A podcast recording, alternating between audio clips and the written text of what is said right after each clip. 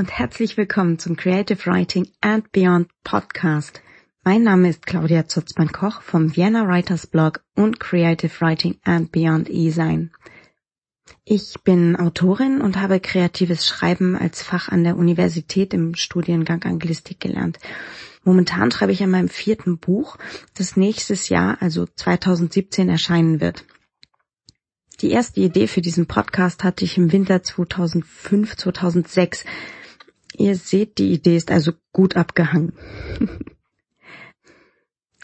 Dies ist die allererste Folge des Creative Writing and Beyond Podcasts und wir starten mit einem Interview mit Gitta Edelmann. Sie ist ebenfalls Autorin, schreibt Kriminalromane, ähm, Kinder- und Jugendbücher und gibt Schreibunterricht an Schulen.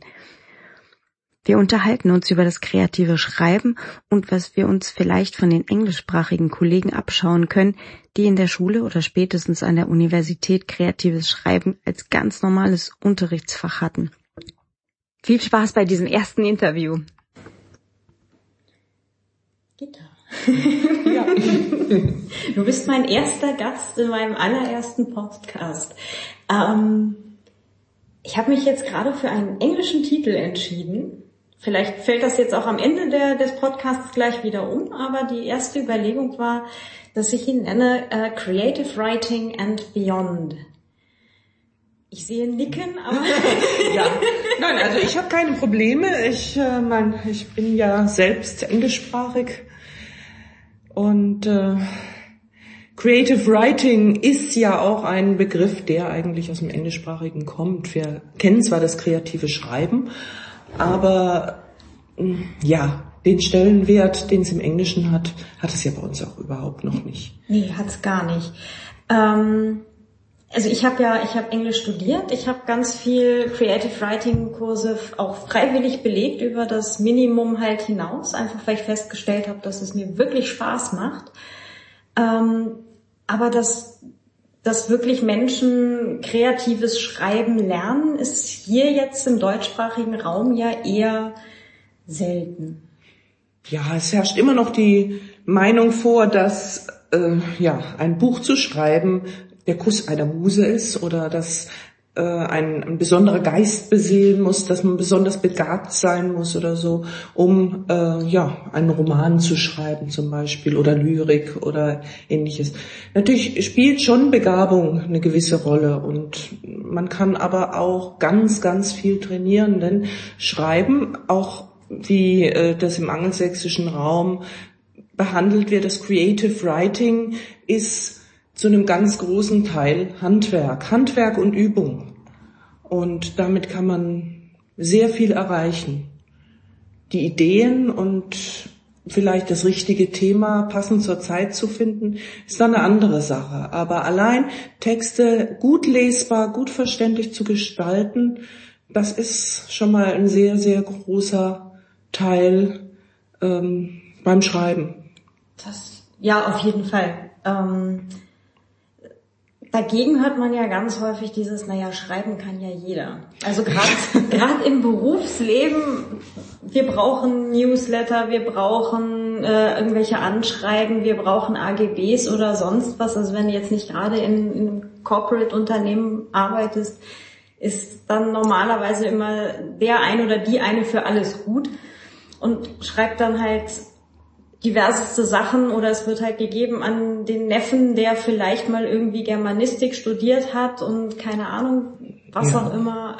Äh ja, der, der mag dann vielleicht auch möglicherweise alle Rechtschreibregeln kennen. Das heißt aber noch nicht, dass der Text wirklich verständlich ist, äh, dass er nicht weitschweifend irgendwie äh, Dinge beschreibt, die man vielleicht in einem Halbsatz ganz klar und deutlich dem Leser rüberbringen könnte. Also gerade bei äh, Gebrauchsanweisungen sieht man ja manchmal wirklich ganz, ganz fürchterliche Dinge und dazu müssen die nicht mal aus dem Chinesischen übersetzt sein. Ähm, oder überhaupt, ich stoße immer wieder auf missverständliche Texte, weil der Gebrauch eines Wortes oder einer Satzkonstruktion nicht ganz sauber äh, gehandhabt wurde. Oder ja, weil der Text einfach schlicht langweilig ist. Ähm, Mein Mann ist Wissenschaftler. Ich habe sehr viel mit äh, wissenschaftlichen Texten im Englischen dadurch auch zu tun gehabt, auch dadurch, dass ich ihn früher immer nach Großbritannien auf Kongresse be begleitet habe.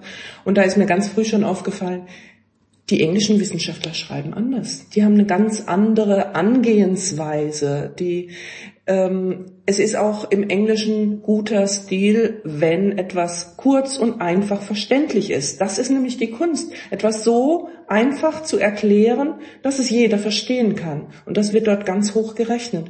Bei uns habe ich immer so das Gefühl, solange nicht schöne Verschwurbelungen darum sind, dass man möglichst wenig versteht, ist ein Text nicht so angesehen als, als wissenschaftlich oder als äh, Literat. Äh, ja, wie soll man sagen? Einfach als höherwertiger Text muss er etwas unverständlich sein. Das ist ganz genau das Gegenteil. Die Sache mit dem literarischen Anspruch und so, ja. was wir, was wir ja ohnehin immer wieder in Diskussionen haben. Ja, das ist immer so. Was, was ist Literatur? Ja, also Literatur, wenn man es ganz wörtlich nimmt, ist ja eigentlich alles geschrieben. Eigentlich schon. Aber das darf man ja wieder nicht zu laut sagen. ja, nein, es, es sollte da auch schon äh, vielleicht äh, nicht unbedingt für Gebrauchsanweisungen gelten. vielleicht nicht, nein. Aber ähm, wo wäre dann eigentlich der richtige Zeitpunkt, um anzusetzen. Also ich meine, Menschen, die jetzt dann bereits im Berufsleben stehen und so weiter und dann halt da ihre Sachen schreiben müssen, wahrscheinlich 200 E-Mails am Tag selber bekommen. Das ist ja letztendlich auch ja. geschriebenes Wort. Mhm. Meistens oh ja, oh ja. Und gerade bei E-Mails, wo es dann schnell gehen muss, wo manchmal die Sachen sofort abgeschickt werden, ohne es auch nur einmal durchzulesen. Ähm, das ist, das sind ja manchmal wirklich sehr äh, amüsante Dinge, die man da so lesen kann. Ja. ja, also ich würde sagen, man sollte so früh wie möglich anfangen. Im Prinzip sollte man in der Grundschule damit anfangen, den Kindern nicht nur das Schreiben beizubringen im Sinn von, wie mache ich Buchstaben, wie schreibe ich orthografisch richtig, sondern auch, ähm, ja, wie baue ich einen Satz so auf, dass er klar und verständlich ist.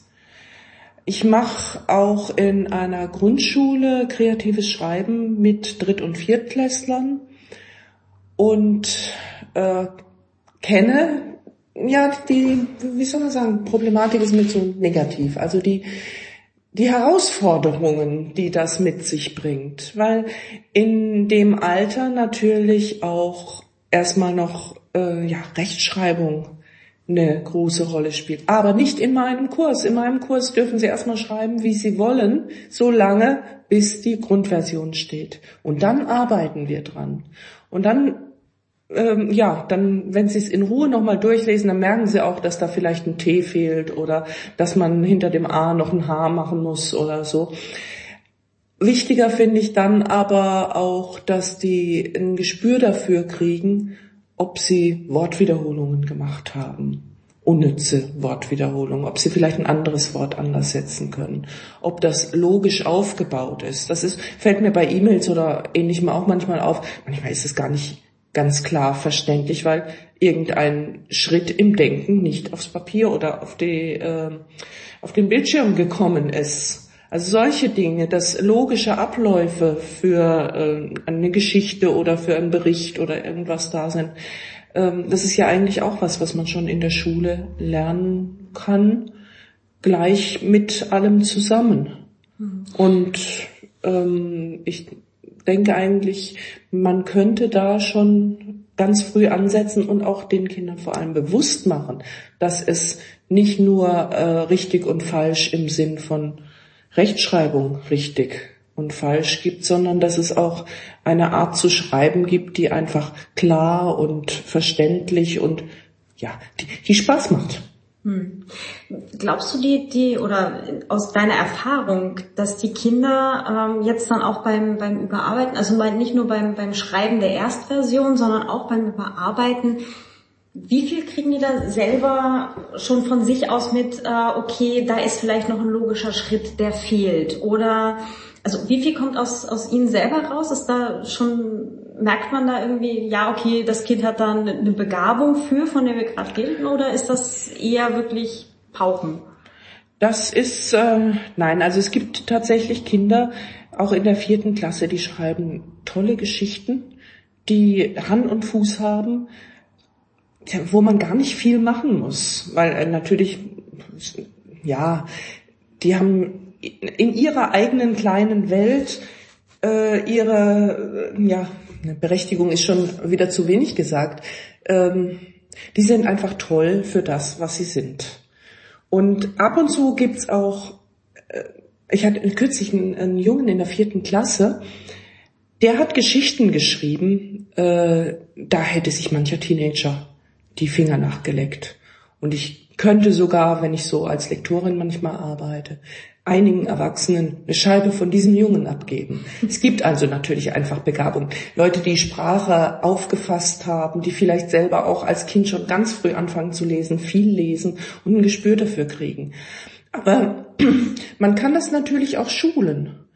Wenn man so bestimmte Dinge immer wieder durchgeht, wie zum Beispiel Und jetzt schau mal, ob du Wörter drin hast, die unnötig sind, die man weglassen könnte. Füllwörter wie doch oder ähm, nämlich oder ähm, ja. Die üblichen. Die halt, üblichen Verdächtigen. Das können auch Kinder ganz schnell finden und dann überprüfen, wenn sie das weglassen, sagt der Satz noch das Gleiche. Oder ist in diesem Fall das doch notwendig, weil es einen Gegensatz ausdrückt. Hm. Und ähm, das ist für die meistens für die Drittklässler, wenn die neu kommen, noch fremd, aber das lernen die. Mhm. Und äh, vor allem, wenn man das so in so einem Kurs macht, machen das die Kinder gegenseitig. Man sollte denen natürlich beibringen, nicht irgendwie äh, boshaft dann zu sagen, das ist aber falsch und das ist falsch, sondern denen auch beibringen, wie man ja konstruktive Kritik äußert und sagt, versuch äh, doch mal das ohne das Wort. Und mich stört aber, äh, dass das da so ist. Hast du dir das so gedacht? Also solche Dinge kann man auch Kindern beibringen. Ein respektvoller Umgang mit dem anderen, den man äh, jetzt sich vielleicht mal vorgenommen hat, um, um ihm zu sagen, wie der Text auf einen wirkt. Also was jetzt natürlich die Hörer nicht, nicht sehen, ich nicke begeistert. ja. Ähm, das ist ja halt auch eine, eine Fähigkeit, konstruktive Kritik zu äußern. Also das vermisst man ja wirklich oft bei, bei Erwachsenen ja. auch. Ja, und deswegen finde ich, sollte man mit sowas in Kinderalter anfangen. Und natürlich, an vielen sind die Erwachsenen auch selber schuld. Also ich habe auch ähm, ich habe selber ja vier Kinder, die ich durch die ganze Schulzeit gebracht habe. Inzwischen studieren sie alle. Die haben teilweise Lehrer gehabt, die in einem Ton mit Schülern umgegangen sind, in dem sie nicht behandelt werden sollten. Ich meine, auch wir Erwachsene müssen den Kindern respektvoll gegenüber äh, auftreten, sonst können wir das nicht zurück erwarten. Und so können wir das denen vorleben und das ist eine meiner Grunderziehungssachen gewesen. Ich kann von meinen Kindern nichts verlangen, was ich nicht selber mache. Hm. Das ist eine, äh, ich glaube, sehr vernünftige Herangehensweise. ja, und so, und so kann man das eben auch mit Texten machen. Mhm. Und ähm, das, wenn die Kinder das verstanden haben, geht das sehr schnell, dass das auch funktioniert. Mit den Erwachsenen eigentlich aber auch. ja, ich habe einen ganz wunderbaren Kurs mit Erwachsenen, die ich äh, coache bei ihren Projekten. Und einige davon haben inzwischen auch veröffentlicht. Und es ist eine wunderbare Gruppe, die sehr respektvoll, sehr konstruktiv miteinander umgeht. Äh, wir ja auch auch bei äh, Überarbeitungen oder Vorschlägen. Ähm, wir nehmen das immer alles sehr hm, warmherzig auf und vor allem loben wir auch. Und das ist auch eine ganz wichtige Sache, dass man nicht an einem Text sagt, ja, das ist aber falsch und das ist aber falsch und das ist aber falsch, sondern auch ja, also dieser Satz ist also richtig toll gelungen. Und es ist auch gerade bei den Kindern wichtig, weil an diesen positiven Beispielen lernen sie dann. Mhm. Die imitieren ja die positiven Dinge dann. Das, das kenne ich aber auch. Also ich habe ja auch eine, eine, kleine Schreibgruppe. Wir haben uns jetzt leider lange nicht getroffen, aber ähm, wohnen ja schon seit Jahren in Wien und wir haben halt eine kleine feine Schreibgruppe, die sich irgendwie rausgebildet hat. Und ähm, das war halt auch immer sehr viel mit, mit positivem Feedback. Und dann kann man halt auch sagen, äh, das eine hat mir nicht so gut gefallen, aber hey, der Satz oder mhm. die Darstellung und so weiter, die war super ja. und das ist, das ist dann halt auch eine Art der, des Umgangs miteinander und ja. auch mit dem Text, die sehr ähm, anspornend ist, dann ja. halt auch wirklich daran weiterzuarbeiten. Mhm. Also das äh, gibt mir selber halt auch immer wieder ganz viel, vor allem wenn ich auch Testleser habe und bekomme mhm. einen Text wieder mit Randanmerkungen, mit Smileys oder, ja. oder wilden, wilden Kommentaren zu, nein, sie sollte das nicht tun, oh mein Gott, ja. geh da nicht rein. Ja. Das ist super, das macht dann auch Spaß, das Feedback zu lesen, ja. ja. Das finde ich auch, äh, zeichnet eine gute Lektorin aus. Ich habe äh, eine Lektorin, die mir auch ein Smiley an die Seite malt und dann schreibt, toll, oder äh, jetzt habe ich eine Vermutung. Später steht dann, ach, ich hatte recht. genau das, so. Das macht dann Spaß, wenn man auch dann das Lektorat kriegt und wenn an anderen Stellen dann irgendwas äh, der Lektorin nicht so gut gefallen hat, dann kann man das ja äh, überdenken und sagen, ja, aber das andere hat ihr ja gefallen. Und dann genau. schauen, manchmal ist es ja auch so, äh, eine Lektorin guckt mit einem anderen Blick drauf. Und manchmal gucke ich mir das an, was ich da geschrieben habe und denke, um Gottes Willen, warum habe ich das nicht selbst gefunden? Der, der, der eigene Text und die Sache mit dem Wald, den Bäumen ja, und so ja. weiter. Ja, genau. Ja, und das ist zum Beispiel auch, was man den Kindern dann schon äh, beibringen kann, dass sie sich auch ein bisschen gegenseitig helfen können und mhm. dass man vielleicht eben nicht an seinem eigenen Text so hängt, dass man den niemandem zu lesen gibt, sondern dass man vertrauten Leuten einfach auch als Testleser mal was zeigen kann. Stimmt. Also die Kurzfassung ist, wir lieben unsere Textleser. Ja. Das muss ich notieren. Man muss natürlich sich die richtigen aussuchen. Äh, die sollten ja nicht nur einfach lesen und sagen, ach ja, schön, hat mir gefallen, sondern die sollten auch äh, wirklich einem sagen können, woran es gelegen haben könnte, dass es nicht gefallen hat. Also zum Beispiel, ach, im zweiten Kapitel, da gibt's aber so ein paar Stellen, die sind einfach so langatmig. Da habe ich mhm. fast den Faden verloren. Oder ähm, bei dem Dialog wird's unübersichtlich weil wir vielleicht kein sagte er, sagte sie oder ähnliches da drin haben. Hm. Oder äh, zu viele Leute. Oder zu viele Leute sich unterhalten oder ja. irgendwie was. Das sind so Sachen, wo man eben ganz konkret Hilfestellung durch Testleser ganz wunderbar kriegen kann. Mhm, das stimmt. Also Testleser sind eigentlich das, das Um und Auf. Also jetzt auch für mich beim Schreiben, sobald halt ein, ein Roman halt eine eine gute, einmal zumindest übergangene, also überarbeitete Grundfassung hat, gebe ich den ganz gerne eigentlich an vertrauenswürdige Menschen raus, ähm, weil einfach das Feedback, was man dazu bekommt, so aufschlussreich sein kann. Das ist äh, viele Stellen, wo man selber vielleicht auch beim Schreiben noch gehadert hat und vielleicht selber nicht mal ganz einordnen ja. konnte, wo es genau hakt. Da, da gibt es dann hinterher einfach so einen Kommentar, naja, ist ja auch kein Wunder, weil die Figur ist ja noch gar nicht oder da merkst du, also beim Lesen, dass sie sich selber ja noch nicht ganz klar ist, was sie da irgendwie in dem in der Hinsicht will oder so. Und dann mhm. so, jetzt wo du es sagst. Ich ja, hatte ja. zwar was vor. Ja, manchmal oder manchmal. Äh, ich habe das also auch schon mal. Ich arbeite gelegentlich auch als Lektorin. Ich hatte da also auch schon mal eine wirklich spannende Geschichte und dann zum Schluss dachte ich, hm, irgendwie der eine Faden ist voll, völlig verloren gegangen. Der wurde gar nicht aufgelöst. Das hatte die Autorin aber nicht gemerkt, weil sie in dem anderen Bereich so intensiv dann geschrieben hatte. Und äh, das war natürlich ganz gut, dass ich das gefunden hatte. Ja, natürlich, na sicher. Dann das, äh, ja.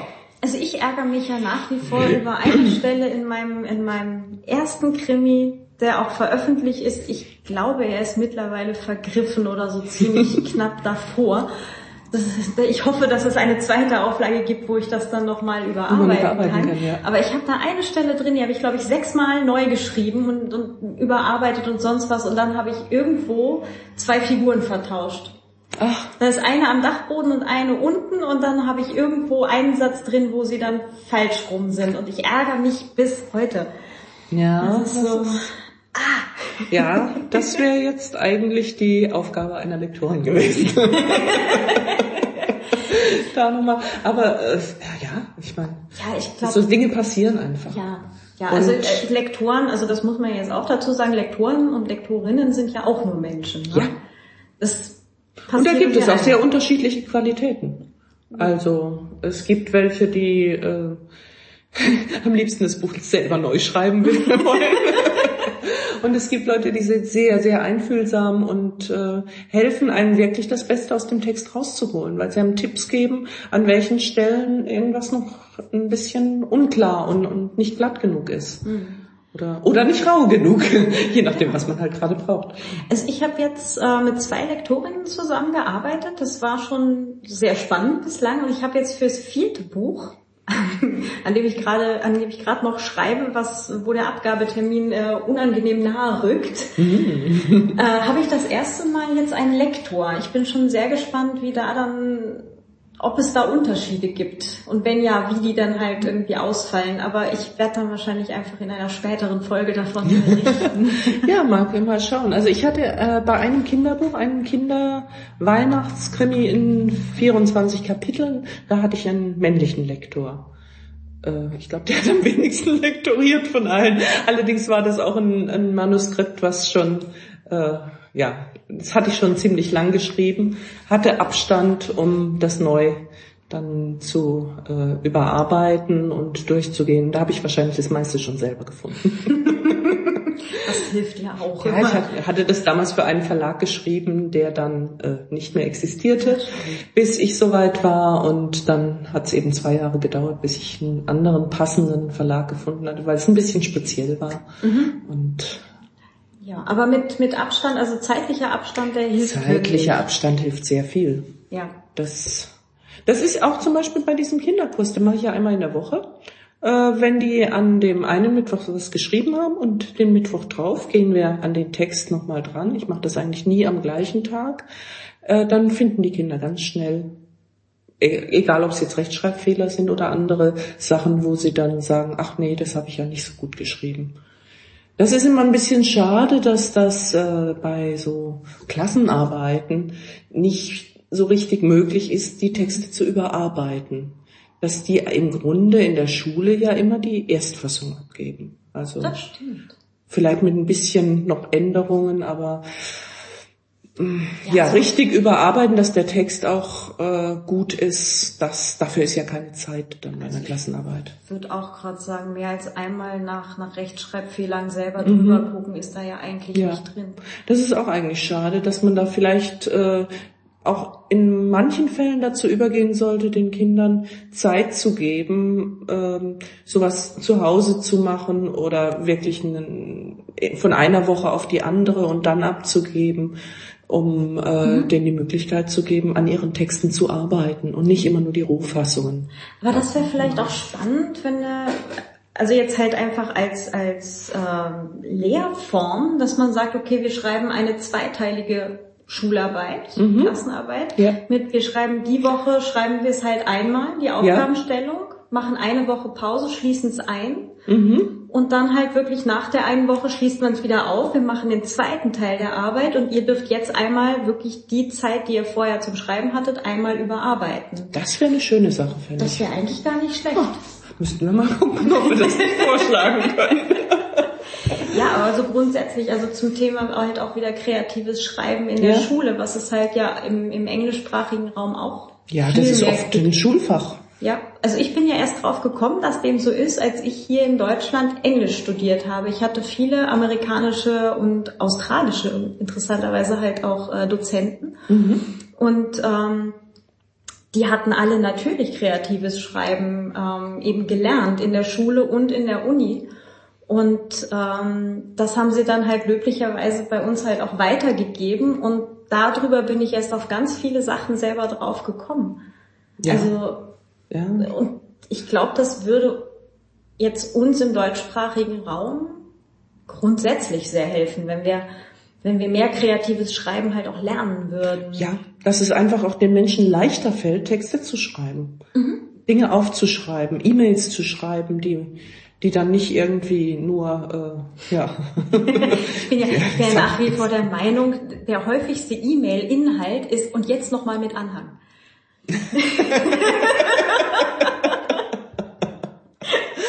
ja, das kann ich auch. Das schaffe ich auch immer wieder. Und dabei bemühe ich mich schon immer, mich selbst zu disziplinieren, dass das, was ich mitschicken will, zuerst in die Mail kommt und ich dann den Text schreibe. Und den Absender zum Schluss, damit man sich versehentlich zwischendrin Ja, abschnitt. genau. Ja, genau. Genau. Ja, aber zwischen guten Vorsätzen und tatsächlichem Leben steckt manchmal doch ein Teufelchen. Ja, das ist ja heutzutage auch eine ganz gute Möglichkeit.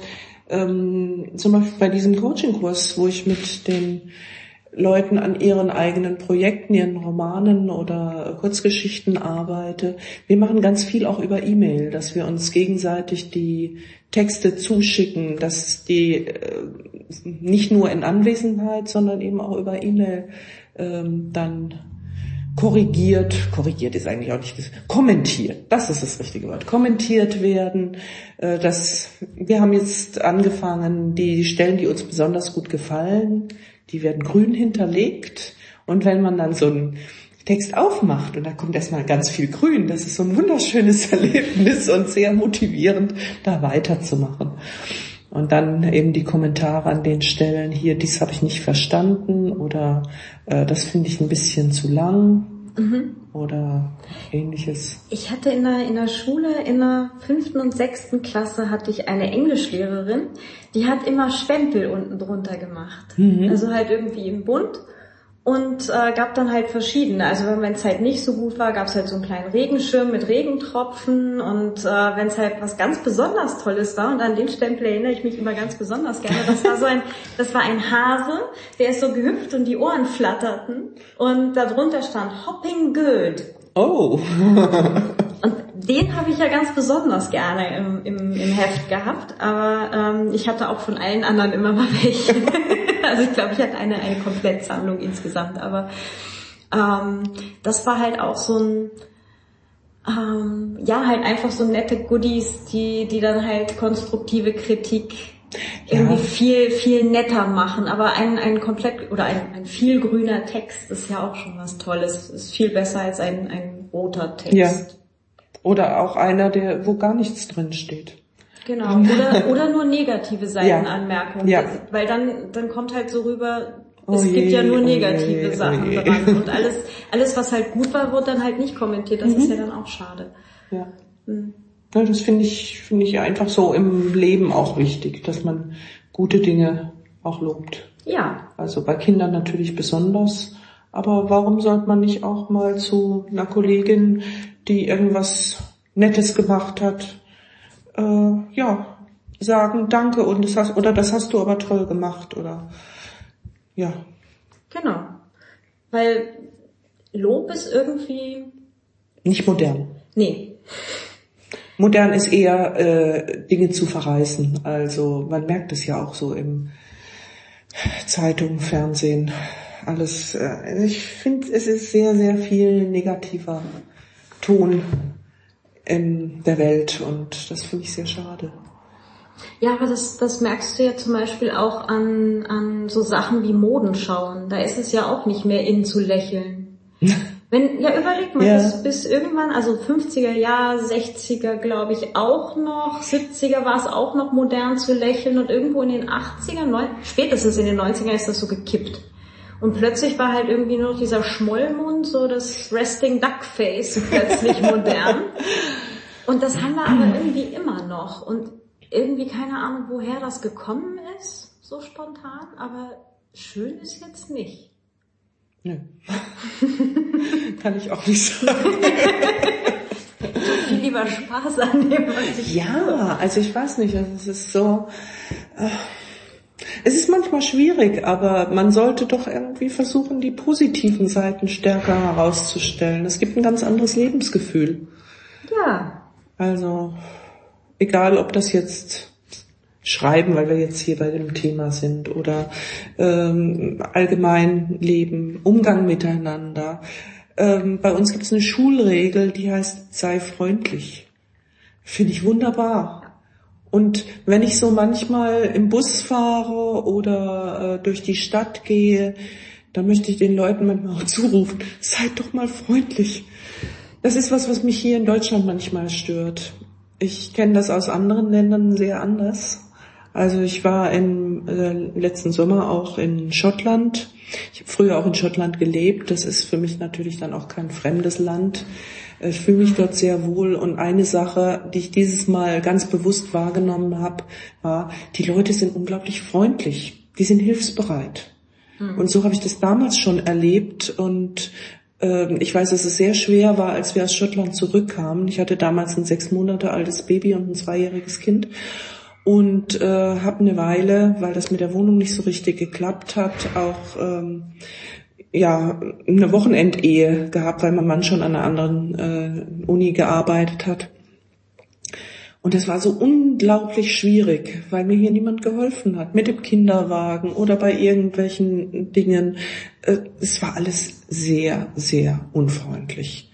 Und ähm, glaubst du, dass die, dass na, es liegt ja wahrscheinlich nicht nur am kreativen Schreiben, dass wir hier einfach zu wenig kreativ sind, vielleicht im deutschsprachigen Raum. Also ich sage halt immer gleich deutschsprachiger Raum. Das, ist, ja, das ist ja nicht auf Deutschland beschränkt. Also nee, Österreich, Schweiz kann sich da irgendwie gleich auch noch mit angliedern. In Thailand, mhm. der, der übliche grantige Wiener Ober, den kennen wir ja auch alle. ja. Aber ähm, ja, ich glaube, dass äh, Kreativität nicht so viel zählt einfach äh, bei mhm. uns.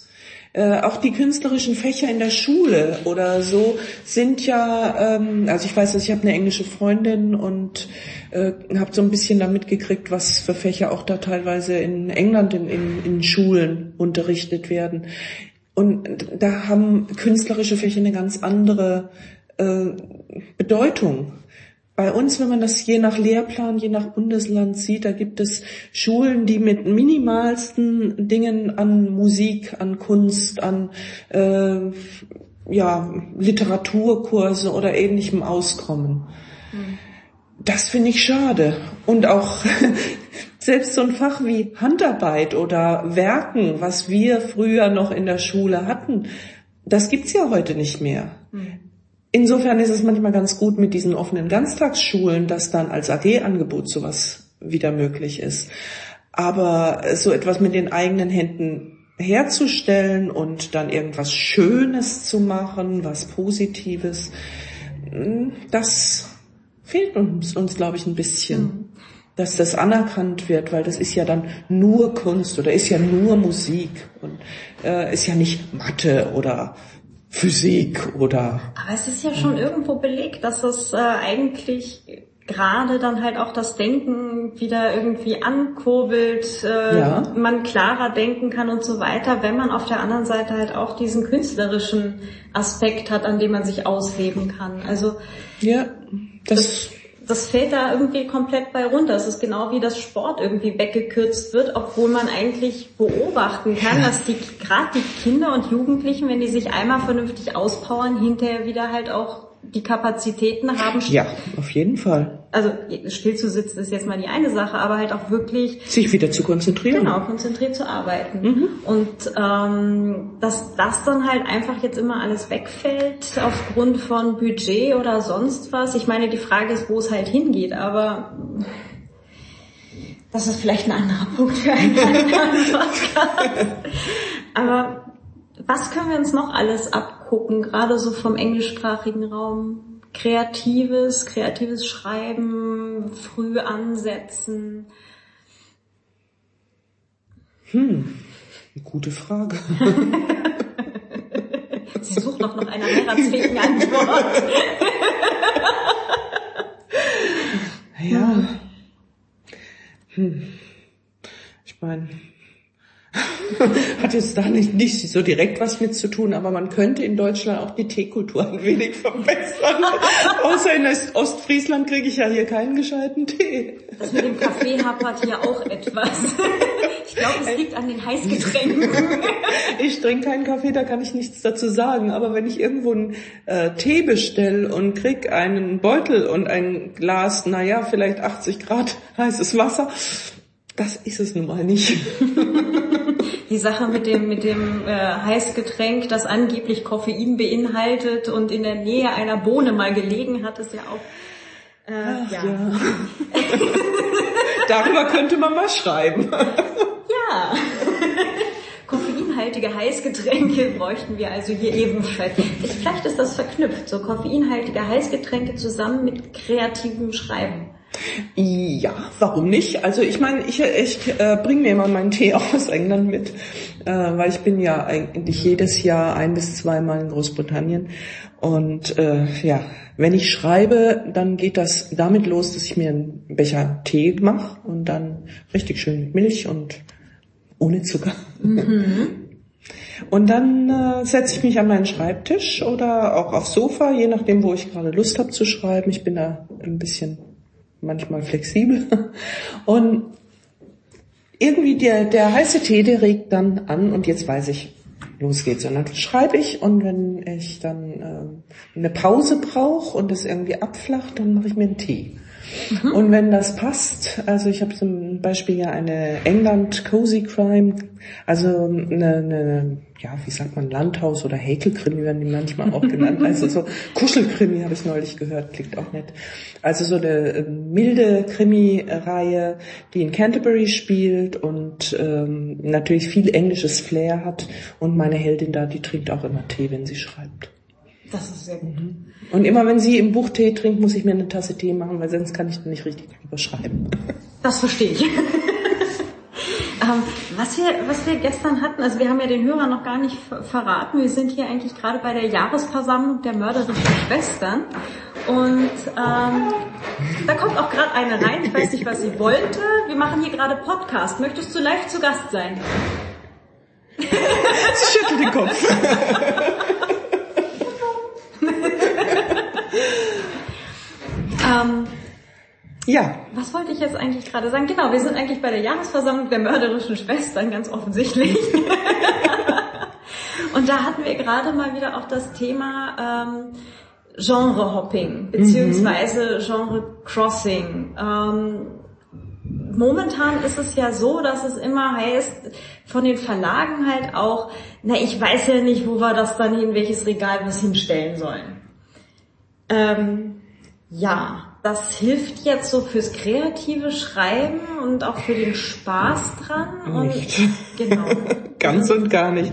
Also ich, ich meine, es mag sein, dass äh, manche Leute auch wirklich nur eine Schiene denken und eine Schiene äh, schreiben wollen, das, dann ist das okay, so wie es jetzt ist. Aber ich habe zum Beispiel das Problem, dass ich immer wieder äh, mische.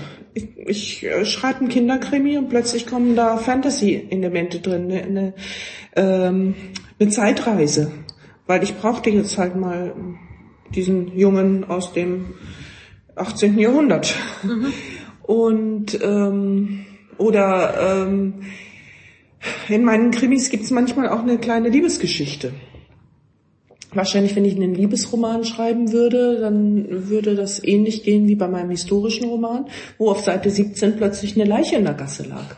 Äh, den Fall musste ich dann im Laufe des Romans auch noch aufklären. Also es war auch äh, tatsächlich so, dass ein Verlag diesen Roman abgelehnt hat mit der Begründung, es wäre ja historisch ein Liebesroman und ein Krimi und drei Genres in einem Buch ginge nicht. Mhm. Ja, das ist, in welches Regal sollen wir es denn sortieren? Ähm, darf ich das jetzt auf Deutsch ganz einfach mal ausdrücken? Sortieren ja. am Arsch.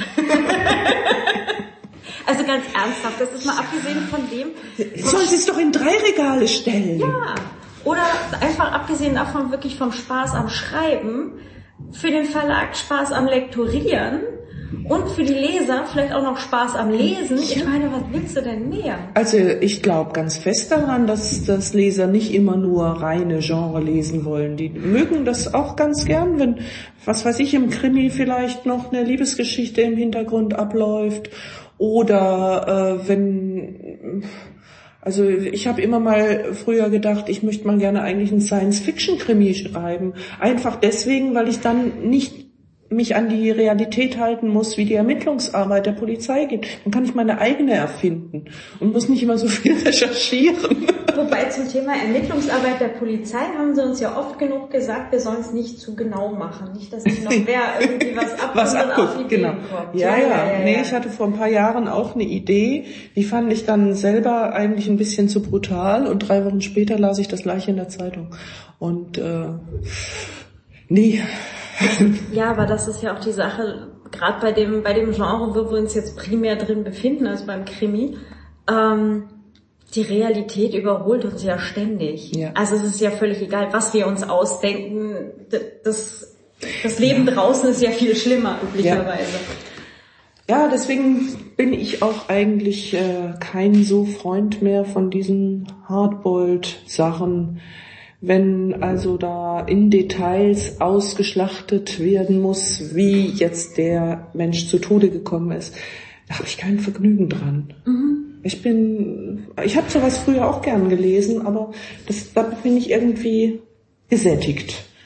Ich mag jetzt lieber Dinge, die vielleicht mit ein bisschen Humor und ein bisschen Leichtigkeit daherkommen.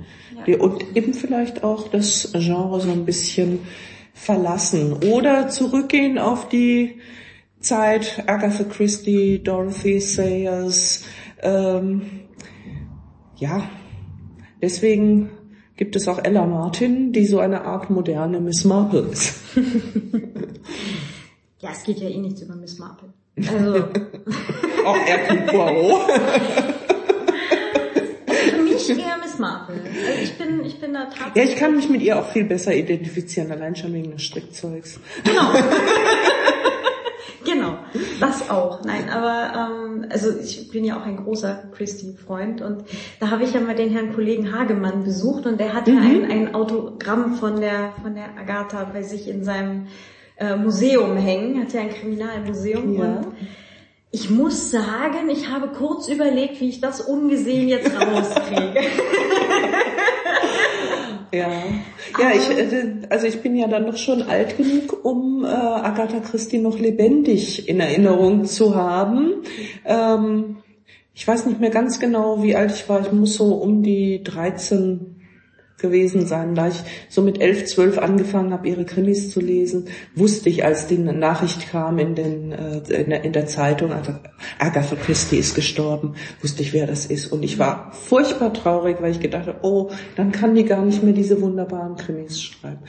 Krimi-Lesen hat eigentlich für mich mit ihr angefangen. Ah, super. Und äh, deswegen heißt auch eine meiner Nebenfiguren in meiner äh, England-Krimi-Reihe Agatha.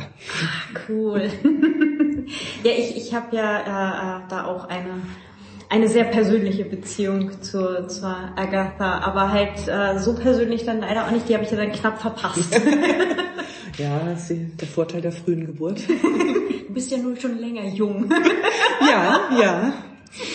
ja, ach, aber ich glaube, da Lebenserfahrung ist, glaube ich, für uns auch beim Schreiben eine ganz wichtige Sache. Also halt auch was, wo man, wo man dann halt auch an den Texten merkt, dass da halt gewisse, gewisse Erfahrung schon da ist. Ja, das ist, das auch natürlich, wenn man das Leben schon ein bisschen kennt und viele Menschen kennengelernt hat, äh, auch mit vielen Problemen konfrontiert war und dann vielleicht die eine oder andere Lösung gut gefunden hat, die andere schwerer. Ähm, man hat viel, einfach viel Stoff, äh, wo man sagen kann, ach ja, das kenne ich ja, weil. Und äh, für mich ist es inzwischen so, ich äh, habe manchmal ja irgendwie eine Situation kürzlich äh, Düsseldorf. Ich stehe auf dem Bahnhof. Ich habe nachher drei Stunden gebraucht bis Bonn, weil alles Mögliche schief ging. Von Notarzteinsatz am Gleis über äh, Zugausfall über ach ich weiß nicht was noch alles war und natürlich alles vollkommen überfüllt. Und ich hatte einen sehr harten Tag hinter mir und ich war absolut fertig.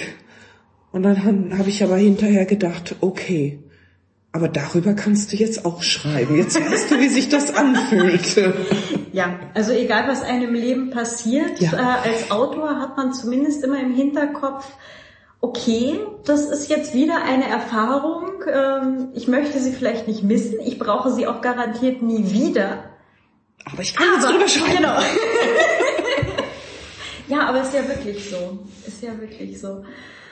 Ja, manchmal kriegt man dadurch auch Anregungen, tatsächlich das in, in einen Roman einzubauen oder mal eine Kurzgeschichte darüber zu schreiben, was da passiert ist. Also mir ist es schon auch so Kleinigkeiten äh, oft nochmal, äh, ja, kam die Anregung, dass ich dann und ich glaube, die Figuren werden auch lebendiger, einfach weil man sich in viel mehr Situationen dann wieder reindenken kann. Ja, und weil man natürlich auch grundsätzlich immer besser weiß, wie Menschen funktionieren. Ja. Man hat ja das oft genug erlebt in alle Richtungen. oh ja. Magst du noch was über das Transcrime erzählen? Ja, Transcrime ist eine neue Initiative, eine neue AG praktisch der mörderischen Schwestern, bei der wir versuchen wollen, mehr über den Tellerrand des deutschsprachigen Krimis hinauszuschauen. Das heißt, wir haben vor, Kontakte ins Ausland zu ausländischen Autoren aufzunehmen, die eventuell auch mal als Gastdozenten einzuladen. Das ist also heute so aus der Besprechung äh, hervorgekommen. Und einfach ähm, ja ein bisschen europäischer zu denken und nicht nur rein deutschsprachig.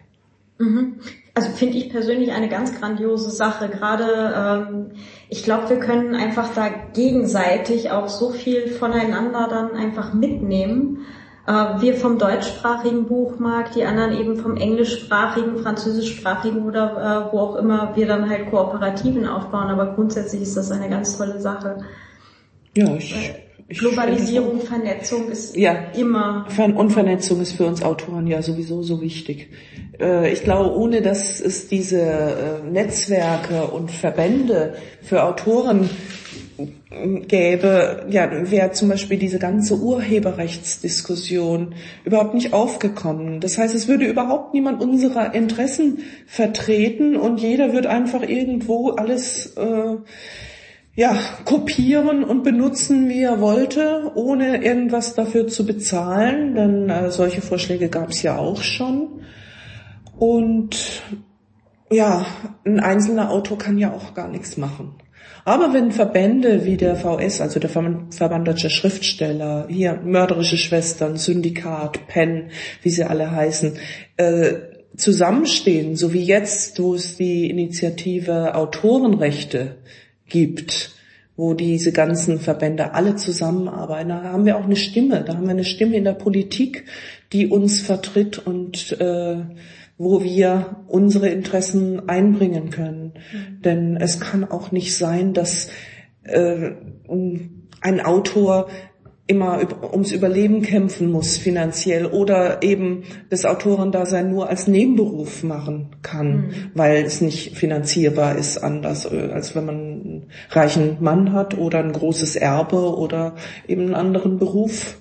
Und es können ja sowieso wenig genug Autoren heutzutage davon leben und das sollte ein bisschen anders sein. Ist wieder das Thema auch Kultur und Kunst es ist, es ist einfach ein zu geringer Stellenwert hier. Und ich denke, dass, ja, dass das sehr, äh, sagen wir mal, schade ist.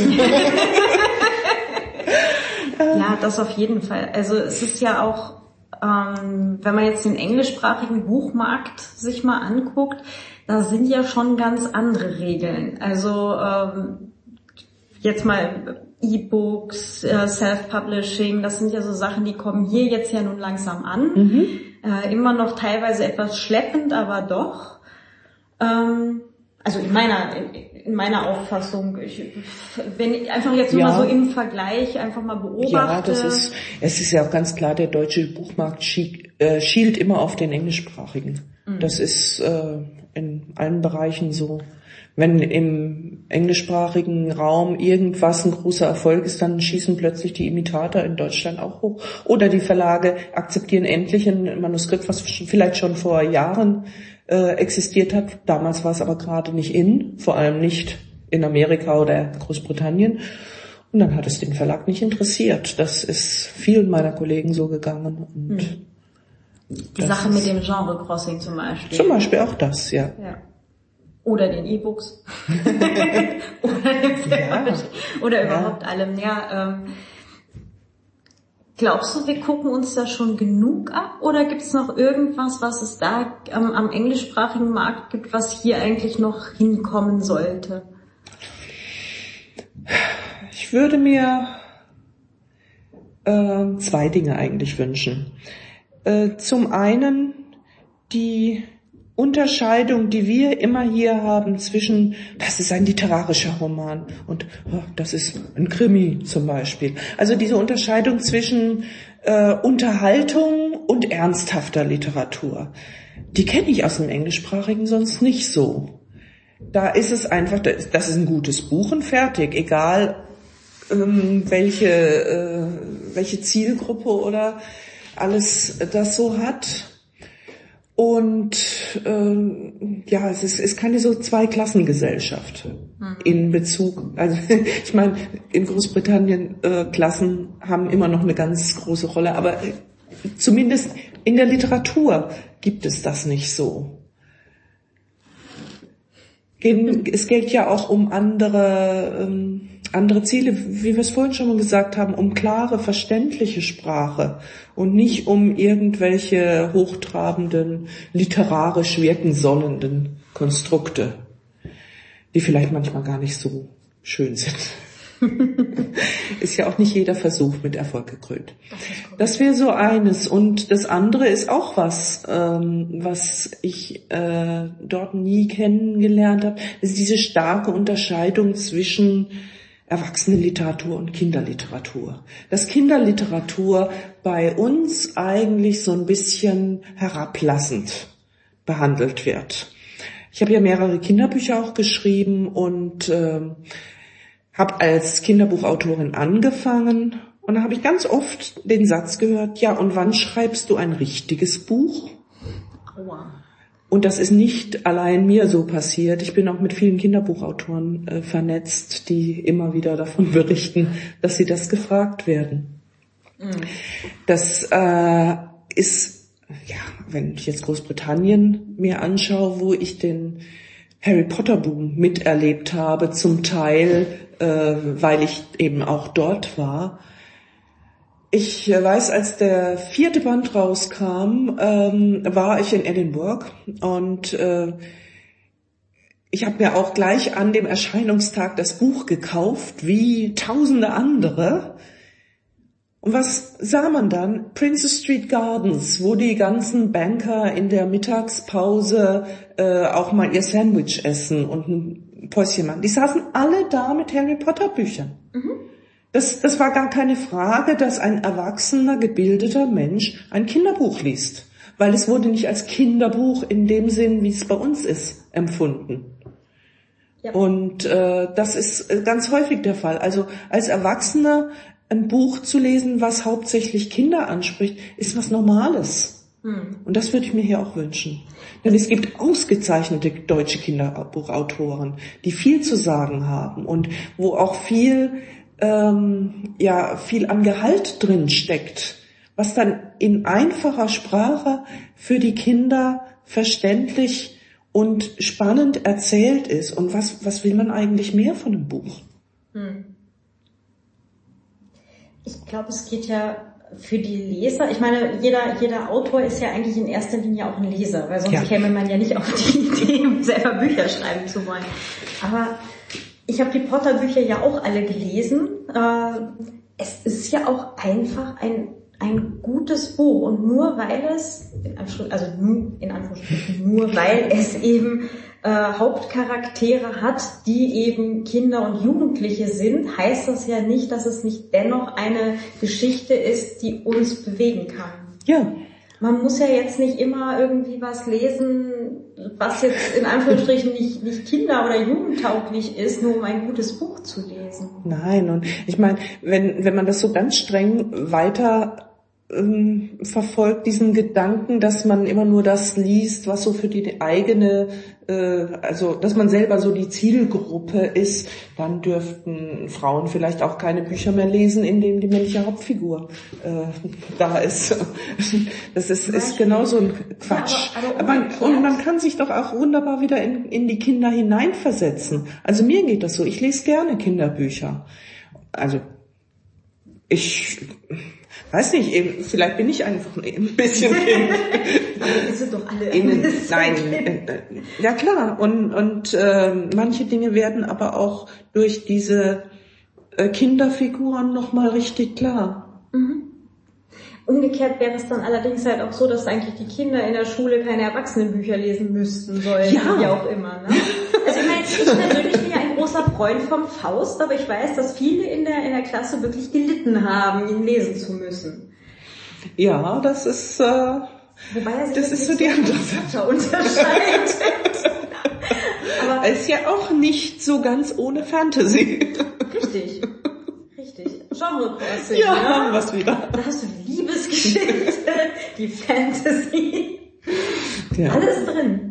Na, aber ich glaube, damals war das vielleicht mit dem Schreiben auch noch einfacher. Also wenn man, wenn man ausreichend Geld hatte, um sich Ja, oder zu mit können. zehn fand. Also mit Genau. zehn würde ich mir ja auch noch äh, gönnen, wenn der jetzt mich monatlich unterhalten will und ich dann so zwei Bücher im Jahr dafür schreibe, wo ich ihm in der Danksagung eine Zeile widme. Das da hätte ich auch nichts dagegen. Nö, das, das kann, man schon. ja, es ist ja auch ganz oft, aber wenn du jetzt schreibst, ne, wann, äh, wie lange, wie lange machst du den, den, den Brotjob jetzt noch? Ja, Ähm, sehr lang. ja.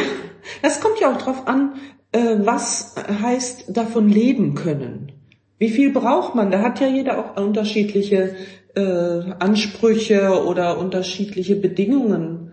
Also ich meine, äh, jemand, der eine ganze Familie unterhalten muss, der muss natürlich was anderes äh, als äh, Lebenshaltungskosten ansetzen, als jemand, der allein lebt. Ja, Und klar. äh, Aber wenn ich jetzt mal, also ich gehe jetzt mal von mir aus, also für mich eine, eine Wohnung halt irgendwie mit schönem flauschigen Bett am besten, ein Ja. Plätzchen zum Schreiben, also mit Schreibtisch äh, und Futter für zwei Kater. Äh, plus halt so was so ein normales Leben dazukommt. Also Internet, Telefon, Fahrkarte für die Öffis. Ähm, und so ein, zwei Versicherungen kommen halt noch dazu. ja, Leb äh, Lebensversicherung für, für später mal und so, weil äh, als Autor kann man zwar vielleicht schreiben, bis man 80 ist oder sowas, aber aber man weiß es nicht. man weiß es halt nicht, genau. Und äh, ja, und halt ein bisschen was vielleicht zur Seite legen, damit man auch mal wohin fahren kann, weil ein bisschen was Neues sehen und recherchieren wäre natürlich auch mal ganz toll. Ja, und manchmal auch sehr wichtig. Ja. Und was zu essen. Ja. Kaffee Soll- und so. Tee. genau, die Heißgetränke. Da sind sie wieder.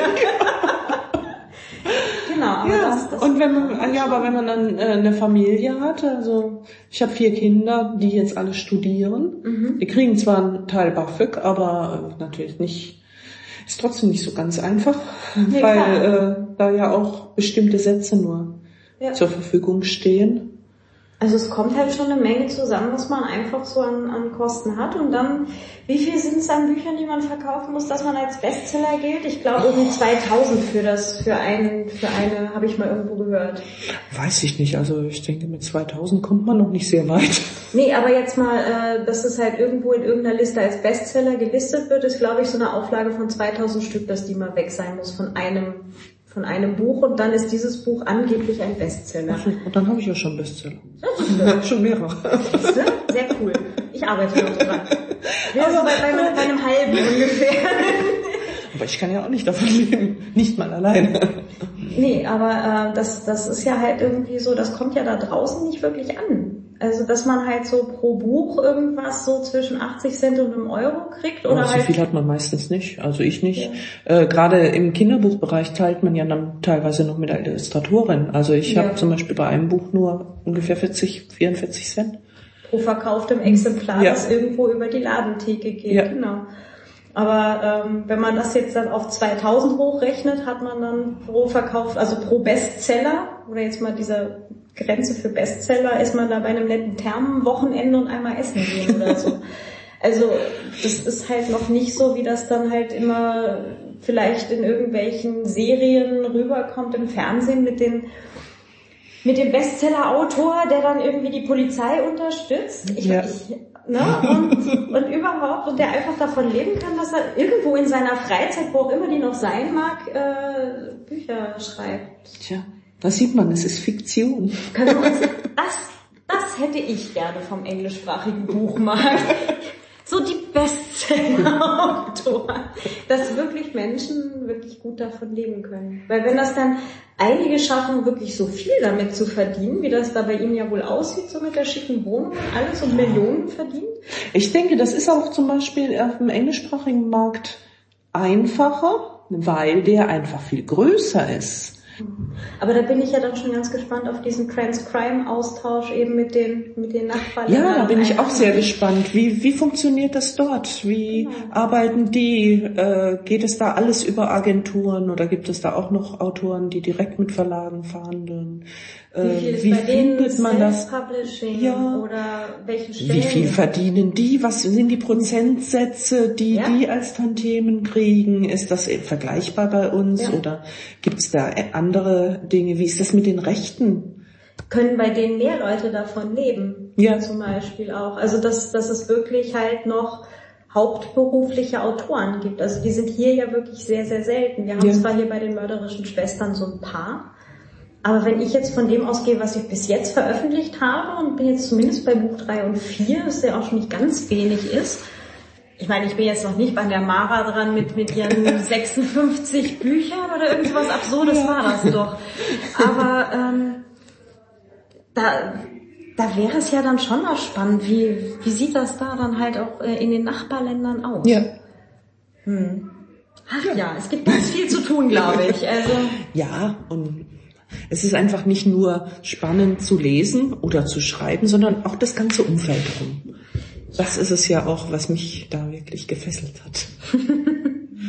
ja, aber es sind halt auch ganz spannende Leute. Also ja. die Autoren selber, ich bin ja unglaublich gerne bei bei äh, ja, Vereinstreffen, also mhm. nicht nur mörderische Schwestern, auch vom Syndikat, ähm, weil es halt einfach so eine bestimmte Art von Menschen ist. Ja. Also Autoren, gerade auch Krimi-Autoren sind, die haben alle so einen, so einen kompatiblen Knall. ja, sonst würden wir doch nicht schreiben. ja, das außerdem. Aber man fühlt sich irgendwie auch plötzlich so unter normalen Menschen. Ja. Also wenn man beim Essen halt über das Zerteilen einer Leiche redet, ist das hier völlig normal und woanders wird man komisch angeguckt. Es sind, glaube ich, wirklich ein paar Sachen, wo, wo halt ein, ein internationaler Austausch ganz, ganz spannend werden kann. Bin schon sehr. Ja, wir sind selber gespannt. Es geht ja jetzt erst richtig los. Ja.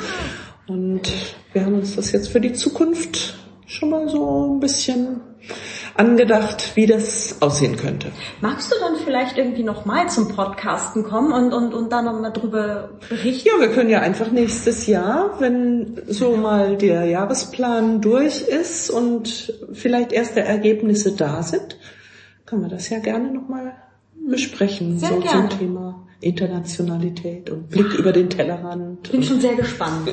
Ja, ich bin selber auch gespannt, was hier so aus allem wird. Und ich habe heute immerhin das mit diesem Pen gelernt.